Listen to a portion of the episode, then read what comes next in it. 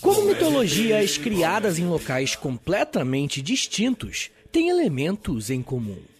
É possível afirmar que desconhecemos completamente a nossa mitologia? Essas são algumas perguntas que podemos nos fazer quando estudamos um pouco mais, com mais atenção, o que é e como se desenvolveu a mitologia indígena. Sempre que eu faço um episódio sobre mitologia, vocês gostam bastante e sempre pedem mais. Por isso, eu decidi fazer um sobre os indígenas que vivem no território que hoje chamamos de Brasil. Eu prefiro chamar de mitologia indígena e não mitologia brasileira, justamente porque quando essas crenças foram criadas e desenvolvidas, os nativos aqui da América do Sul nem sonhavam que um dia essa terra se chamaria Brasil. Bem, alguns meses eu fiz um episódio sobre indígenas brasileiros, esse é o título do episódio, onde eu falei um pouco sobre os primeiros povos que habitaram esse território e é bem importante que depois que você ouvir esse episódio aqui, você vai lá e ouça também o Indígenas Brasileiros.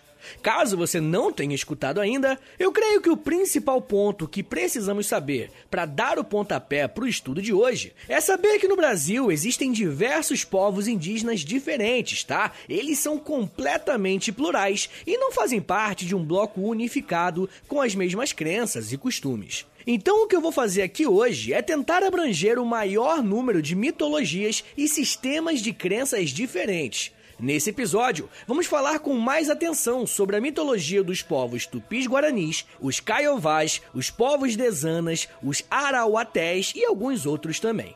Como vocês podem imaginar, eu não vou ter a capacidade de falar de todos, né? Principalmente em meia hora, pelo menos não nesse episódio. Então, se vocês curtirem e quiserem mais sobre esse tipo, você já sabe, né? Manda mensagem lá na última foto do feed do História em Meia Hora lá no Instagram, que aí já aproveita e ajuda com o engajamento, né? Mas enfim, gente, antes de começarmos a falar sobre esse tema em específico, eu gostaria de levantar algumas perguntas para que a gente pudesse pensar um pouco, tá ligado?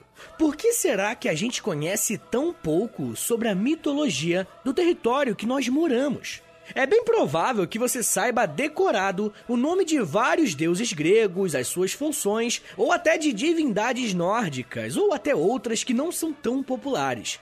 Algumas dessas mitologias entraram até em um patamar mais popular, como o próprio Thor, que se tornou um herói de história em quadrinhos e de franquias milionárias. O meu ponto aqui, gente, não é falar que é errado gostar ou desgostar de uma ou outra mitologia, mas eu quero demonstrar para vocês que quando não conhecemos a mitologia de um povo, consequentemente, não valorizamos muito a história e a existência desse povo. Bem, se já entendemos que estamos falando de um território que comporta centenas de povos indígenas, esses diversos povos carregam consigo seus mitos fundadores, modos e abordagens para explicar e se relacionar com os elementos da natureza, e também com aquelas coisas que eles não tinham muitas explicações, como por exemplo o surgimento da vida. Os pesquisadores mais tradicionalistas, como Pierre Comelin, costumavam afirmar que mitologia é uma mentira. Mas essa noção vem sendo trabalhada e adaptada ao longo dos anos. Historiadores como Raymond Page, que é especialista em mitologia, vai afirmar que, abre aspas, os mitos são fábulas, narrativas puramente fictícias, em cuja base encontramos o sobrenatural, os fenômenos da natureza ou os acontecimentos históricos alterados. Fecha aspas. Essa é a visão de um historiador sobre a mitologia sendo um conjunto de histórias que não podem ser provadas e falam sobre elementos que os indivíduos que criaram essas histórias não podiam provar. Mas o ponto aqui, gente, é que aquelas pessoas realmente acreditavam em suas mitologias, e isso muda tudo para nós que estamos estudando esse objeto.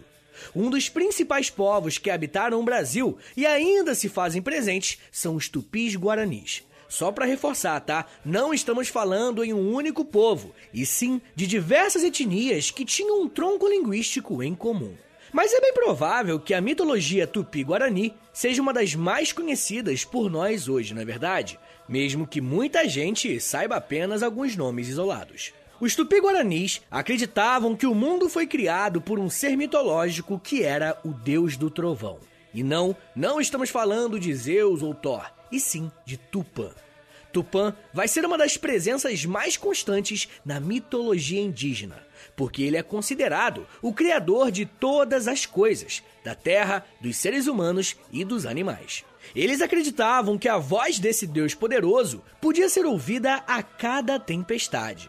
E não podemos deixar de pensar como vivemos em um país tropical, né? As chuvas são muito mais constantes do que em outros lugares, e possivelmente por esse motivo, o deus do trovão foi encarado como o criador de todas as coisas. Afinal, toda vez chove nessa região mais litorânea do Brasil. Bem, é interessante que além de Tupã representar essa divindade criadora da vida, de acordo com os tupis guaranis, ele ainda serviu para nomear alguns fenômenos da natureza, como por exemplo o próprio trovão e o relâmpago. Esse grupo indígena chamava o trovão de Tupã Sinunga, enquanto os relâmpagos eram chamados de Tupamberaba. De certa forma, a gente pode forçar um pouquinho a barra e dizer que, tecnicamente, eles podiam ver a manifestação daquele Deus que deu a vida a eles na frente deles. É só aparecer um Tupã Beraba ou um Tupã Sinunga no céu. Além de ser o criador da vida, Tupã ainda foi aquele que ensinou aos seres humanos como eles poderiam viver da agricultura, da caça e como domesticar alguns animais. Como estamos falando de uma sociedade basicamente agrária e sedentária, essas são algumas características fundamentais para a sobrevivência de qualquer grupo humano. E de acordo com os tupis guaranis, foi o próprio Tupã que deu esse bizu, esse conhecimento à humanidade. Quando falamos que mitologia não pode ser encarada apenas como algo mentiroso ou fantasioso, e sim como algo que faz parte da vivência de uma determinada sociedade, é porque a crença nesses deuses mudou a forma que esses grupos humanos se organizavam. Por exemplo, vocês provavelmente sabem que em alguns povos indígenas a liderança é feita por um líder religioso, tipo um sacerdote, que geralmente são mais velhos. E de acordo com a mitologia desse povo em específico, foi o próprio Tupã que deu o conhecimento de ervas medicinais e a sabedoria necessária para conseguir liderar os seus respectivos grupos. Dessa forma, a crença mitológica de um grupo influenciou diretamente a forma que eles escolhiam e respeitavam as suas lideranças. Mas Tupã não era experiente apenas em ensinar os seres humanos a praticar agricultura e desvendar os mistérios da medicina natural. Não, rapá. O cara também tinha esposa e filhos. Mas dentro da mitologia indígena, Tupã não era como Zeus, que não podia haver uma mulher dando mole que já saía do seu lugar para fazer um filho. No caso do Tupã, o cara era respeitador, tá ligado? Homem de família mesmo. Mas ó, os filhos do Tupã também são muito importantes para a mitologia indígena, como você vai saber agora.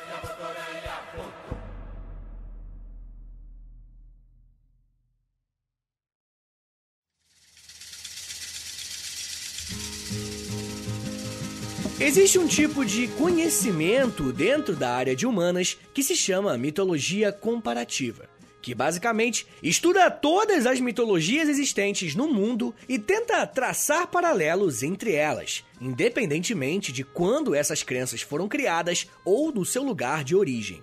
E eu não sei se você já reparou nisso, mas grande parte das mitologias tem muitos elementos em comum, ou pelo menos próximos entre si. E é quase que os assuntos se conversam, tá ligado? Mesmo que as sociedades detentoras dessas mitologias nunca tenham se encontrado. Como vimos nesse mesmo episódio, Zeus, Thor e Tupã têm a mesma semelhança de simbolizarem o trovão, elemento da natureza que causava grande medo e admiração nas pessoas.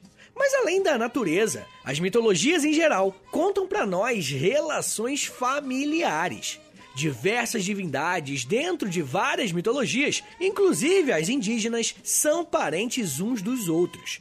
O que podemos concluir dessas semelhanças é que as sociedades humanas criam mitologias a partir daquilo que eles têm disponível ou já têm algum tipo de conhecimento prévio. Toda sociedade surgiu a partir de uma relação familiar e isso é muito bem expressado na mitologia. Tupã, por exemplo, tem filhos que são responsáveis pelo dia e pela noite. Guaraci é um dos filhos de Tupã e é conhecido como Deus Sol. De acordo com os tupi-guaranis, Guaraci foi o responsável por ajudar Tupã a criar todos os seres vivos da Terra e é o guardião de todas essas vidas durante o dia. De acordo com essa tradição, Guaraci, depois de tanto trabalhar, precisou descansar e acabou dormindo, deixando a Terra em uma imensa escuridão. Tupã então criou Jaci, a deusa lua, que tem como função iluminar a noite e preservar a vida noturna dos perigos da floresta. Só que, como ela atua na noite, Jaci também é a deusa dos amantes e a responsável por permitir que os seres humanos sejam férteis. Jaci também é conhecida como aquela que desperta nos nativos homens o desejo de voltar para casa, enquanto estiverem, claro, em campanhas de caça longe dos seus territórios. Como vocês podem ver, Jaci tem essa característica mais afetuosa, e isso faz dela também uma personagem de muita disputa e debate. Para você ter uma ideia, em algumas tradições mitológicas, ela é filha e esposa de Tupã, que ao criá-la se apaixonou. Mas em outras tradições, ela é irmã e esposa de Guaraci, que juntos fecham um ciclo perfeito, dia e noite.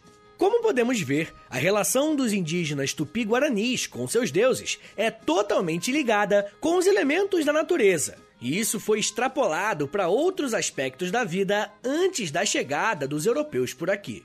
Você provavelmente já deve ter ouvido falar da Iara, a deusa dos lagos e dos rios. O território brasileiro é marcado por muitos rios que banham o país inteiro, de norte a sul, e a Yara tem a responsabilidade de proteger essas águas. Assim como outras sociedades, diversos povos indígenas do Brasil tinham uma relação muito próxima com a água, que regulava os períodos de plantio e garantia um alimento por conta das pescas. Você já deve ter visto várias representações da Yara como se fosse uma espécie de sereia, né? E semelhante a outras mitologias, ela também tem uma voz belíssima que é capaz de encantar e hipnotizar os homens. Dentro da mitologia tupi-guarani, existia também um deus que tinha como função garantir o equilíbrio e a paz entre os homens e a natureza. Aquanduba, o deus da flauta, era essa divindade que, com o som do seu instrumento, acalmava tudo e a todos. Um dos alimentos mais importantes para os povos tupis guaranis era a mandioca. E eu já falei isso em outros episódios em como a mandioca teve um papel fundamental na sobrevivência dos povos indígenas, mas principalmente em como os portugueses conseguiram adaptar esse alimento para ser inserido na sua própria dieta dentro das navegações e assim conseguirem realizar viagens mais longas. Só que, para os tupi-guaranis, quem deu o conhecimento de como manipular a mandioca foi Sumé, um dos deuses criados por Tupã. Sumé tinha como ocupação garantir que os seres humanos respeitassem as suas leis. E as histórias contam que um certo dia Sumé se revoltou contra a humanidade e foi embora andando sobre as águas em direção ao Oceano Atlântico, prometendo que um dia viria para disciplinar os seus súditos. Tava brabo ele. Existem algumas teorias e crenças que afirmam que os portugueses, quando chegaram no Brasil, ou pelo menos onde hoje chamamos de Brasil, estavam vindo a mando de Sumé, como uma forma de punição a eles.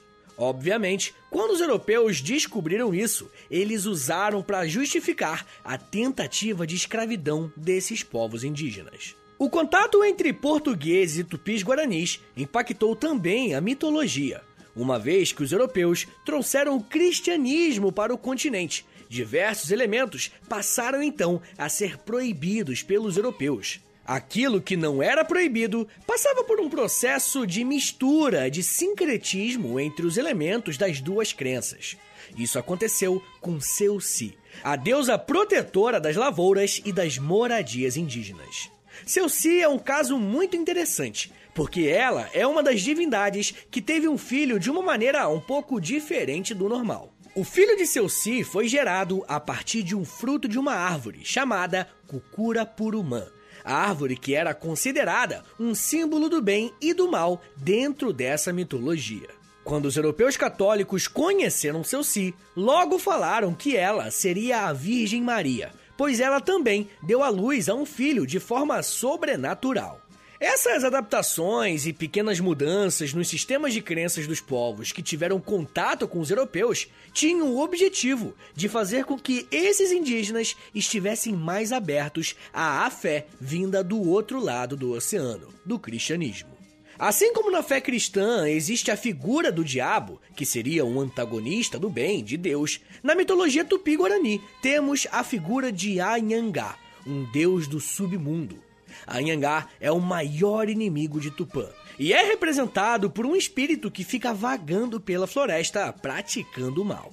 E ó, se liga, se por acaso você se deparar com Anhangá no meio do mato, olha, é sinal de má sorte e alguma desgraça vai acontecer na sua vida. Mas calma, gente, ainda temos muito para falar sobre mitologias indígenas e como também essas crenças são ressignificadas dependendo da região do país que estamos estudando. Mas me dá um minutinho aí, tá bom, gente? Que daqui a pouco a gente volta e eu falo mais para vocês sobre mulheres deusas, marido traído e terra plana. Pois é, ó, fica aí, fica na segunda parte.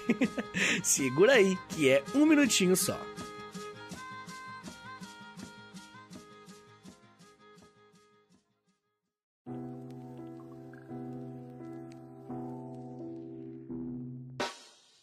O História em Meia Hora é parceiro da loja.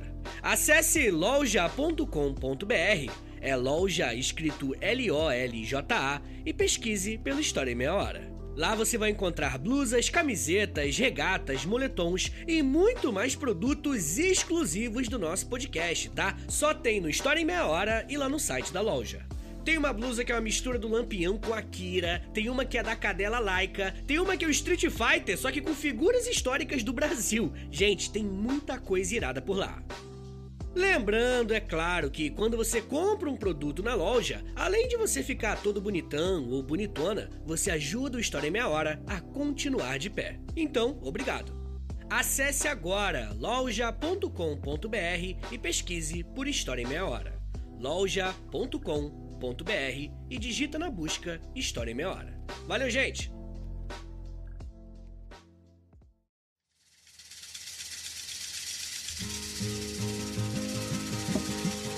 Abre aspas. A jornada do Sol e da Lua é uma busca pelo reconhecimento paterno. É também uma procura por sua própria origem. Fecha aspas. Essa frase foi dita por um antropólogo brasileiro chamado Spenzi Kimita Pimentel que estuda os povos caiovás e suas mitologias. Se você está com o ouvido atento, já se ligou que Sol e Lua já apareceram aqui na narrativa dos tupis guaranis. Isso não é nenhum tipo de coincidência, e sim algo bem relevante para estudar esses povos. Os caiovás foram uma etnia indígena que teve relações bem próximas com os guaranis, tanto que em muitas literaturas você pode encontrar o termo Guarani Caiová para se designar a eles. Mesmo tendo um grau de proximidade cultural, os Caiovás tinham uma interpretação completamente diferente para a mitologia em si. E, consequentemente, o papel de cada divindade era outro, inclusive de Tupã. Para os Caiovás, o Criador da Vida é uma entidade divina chamada Nhanderuvuzu, também chamado de Nosso Grande Avô.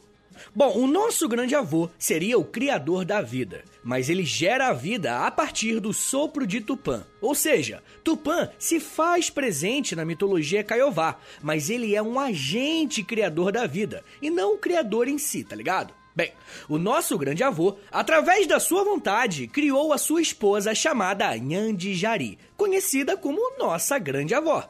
O nosso grande avô criou o mundo, mas não da forma que nós conhecemos. Ele fez a Terra em formato plano. E sim, o nosso grande avô criou uma Terra plana. Mas antes que vocês comecem com teorias, ele não deixou a Terra dessa maneira. A Terra começou com uma grande rodela, tá ligado? E em seguida foi estendida até a forma atual. Para os caiovais, o nosso grande avô é também o responsável por ter criado as matas, os céus e os animais. Mas uma coisa bem legal que vemos com mais detalhes dentro da mitologia Kaiowá é a presença dos protetores desses elementos. Eles não chegam a ser divindades ou algo do tipo, mas têm o papel de cuidar de partes da criação feita pelo nosso grande avô. Uma dessas protetoras nós já conhecemos como Yara, que é a que eu falei, né? A cuidadora dos lagos e rios. Enquanto a Kaapora, mais conhecida como Caipora, é a protetora dos animais e das florestas. E caso você tenha sido uma criança que também cresceu nos anos 90, como eu, provavelmente você se lembra daquele grande programa da TV Cultura chamado Castelo Ratimbum. Nessa obra, uma das personagens era a Caipora, que introduzia para as crianças um pequeno pedaço da mitologia indígena na TV. Além dessas duas protetoras, o nosso grande avô ainda criou a Manasse, a protetora das chuvas e da terra fértil.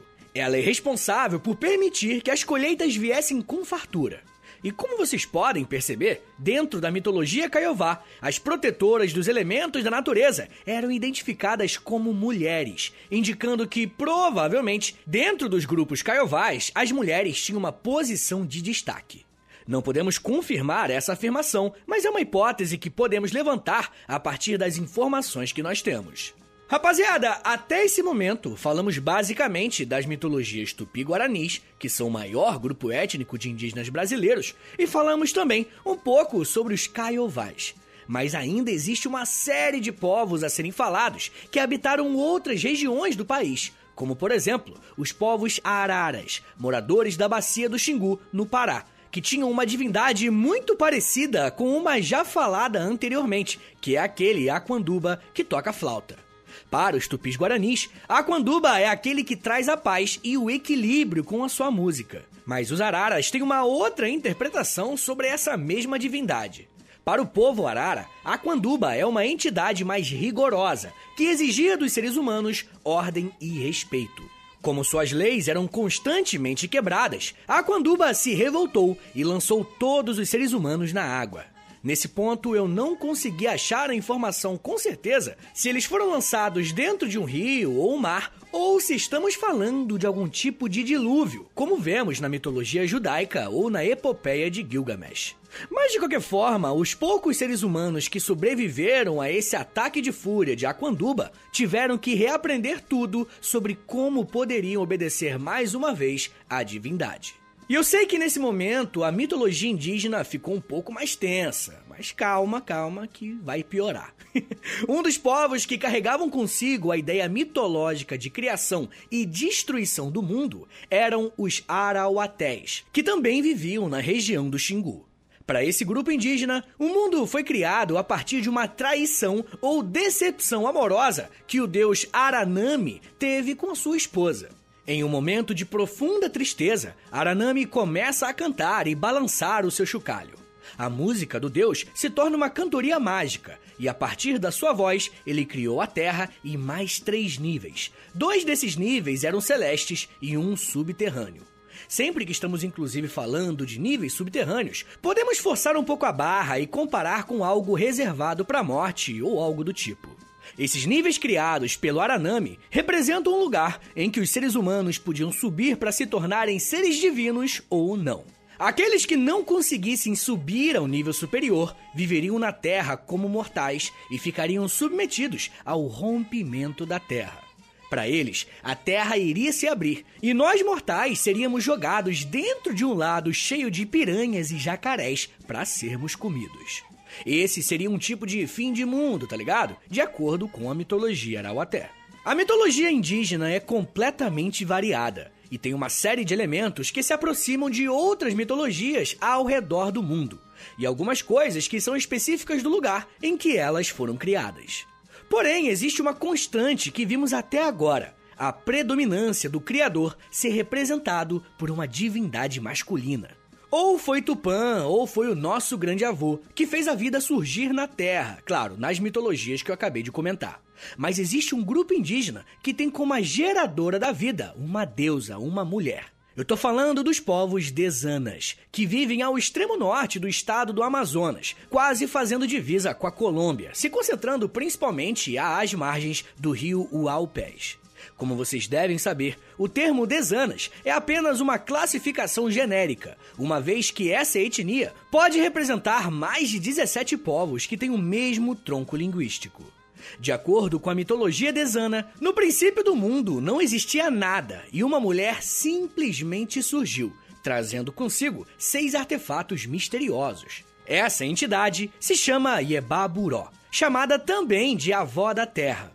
E você já percebeu, né, que não é a primeira vez que ouvimos um termo como esse, tanto a avó da terra como o nosso grande avô. Eles recebem esse nome para mostrar como a existência deles é mais antiga que a criação da própria terra. É um nome dado para mostrar como eles são poderosos e existem antes do tempo ser criado por nós humanos. Bom, mas o que que a Yeba fez? Ela criou para si um quarto de um mineral chamado quartzo e dali começou a pensar em como criaria o universo. Através do pensamento de Eba, surgiu um balão que recebeu o nome de Umokowi, que pode ser traduzido como casa. Seria nessa casa que a deusa iria colocar a sua criação. E o mais interessante disso tudo é que Yeba criou os seres humanos que habitariam essa casa mascando folhas de coca, uma planta bem comum na região norte do continente. Ela usou cinco folhas que serviram de molde para a criação de cinco homens, que seriam os primeiros seres a habitarem o seu mundo. Esses cinco homens, moldados a partir da folha de coca, receberam a missão de continuar a criação do mundo, mas eles falharam miseravelmente até que a avó da Terra se cansa deles e cria um demiurgo, ou seja, um ser celestial que tem a função de criar as coisas. Quem narra esse evento é a historiadora George Carroll, abre aspas. A anciã lhe disse: Eu mandei os trovões do mundo fazerem as camadas da terra e a humanidade, mas eles não souberam fazê-las. Faça você, eu vou ajudá-lo. Ele levantou seu bastão cerimonial, erguendo-o até o cume da torre do mundo. Enfeitou-lhe a ponta com penas e outros adornos masculinos e femininos e o bastão ficou brilhando em diversas cores. Então surgiu Abi, o Sol. Fecha aspas. Esse é o início do mito criador do mundo que conhecemos hoje e criador também dos seres humanos. Esses grupos indígenas que habitavam no norte do Amazonas tinham aspectos semelhantes àqueles grupos mais ao sul do país. E olha, não existe nenhuma teoria que explica como essas histórias, mesmo que diferentes, pareçam se cruzar a não ser pelo fato de conterem elementos comuns aos nativos, como já falamos por aqui. Mas uma coisa que não podemos deixar de notar é que, como as mitologias indígenas reforçam a ideia de valorização dos mais velhos, sejam líderes políticos ou religiosos, como os sacerdotes, ou até como qualquer outro idoso. O fato de mais uma divindade ser chamada de avó ou avô não é por acaso, e isso precisa nos ensinar muito. A nossa sociedade está completamente ligada à produtividade. E aqueles que não produzem não são tão importantes quanto os outros que produzem algo no dia a dia. Além disso, precisamos conhecer cada vez mais essas mitologias indígenas e conhecer a história desses indígenas também para respeitá-los. Eu mesmo que estudei para falar isso daqui, tenho certeza que posso ter errado um nome aqui, errado um conceito ali, e eu até peço para me corrigirem aí nos comentários, e pode ser no Instagram ou até mesmo no próprio Spotify. Mas rapaziada, quando ignoramos que determinado povo tem uma história, tem um sistema de crenças e alguns elementos são sagrados para eles, como a terra, os rios e os animais, não podemos tratá-los como se fossem intrusos em sua própria terra, como o Brasil vem fazendo há tanto tempo. No fundo, falar de mitologia de qualquer povo que seja não precisa ser algo apenas para nos divertir ou nos mostrar algumas curiosidades também pode ser algo para mostrar como o ser humano é rico em cultura e com a relação do divino, mesmo que não tenha tido contato com a suposta superioridade cultural ou racial dos europeus civilizados.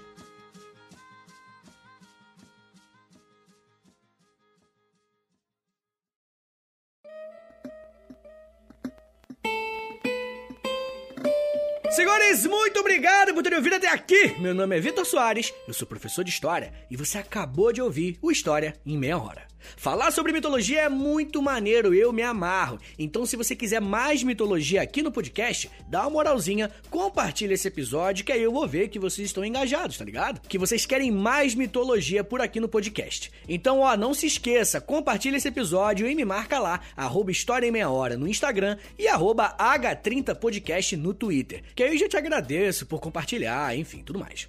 Senhores, se você gosta do História em Meia Hora, se vocês gostam do podcast, quer ver ele continuar de pé por muito muito tempo ainda, dá uma chance lá no Apoia-se, cara. Não se esqueça, apoia.se barra História em Meia Hora. Que o Apoia-se é de longe a melhor forma de você ajudar o meu trabalho. Mas muita gente me pediu para fazer um Pix, porque tem muita gente que não quer, sei lá, criar compromisso, cartão de crédito, né? Quer só fazer um Pixinho pra ajudar o tio Vitor a continuar com o podcast, né?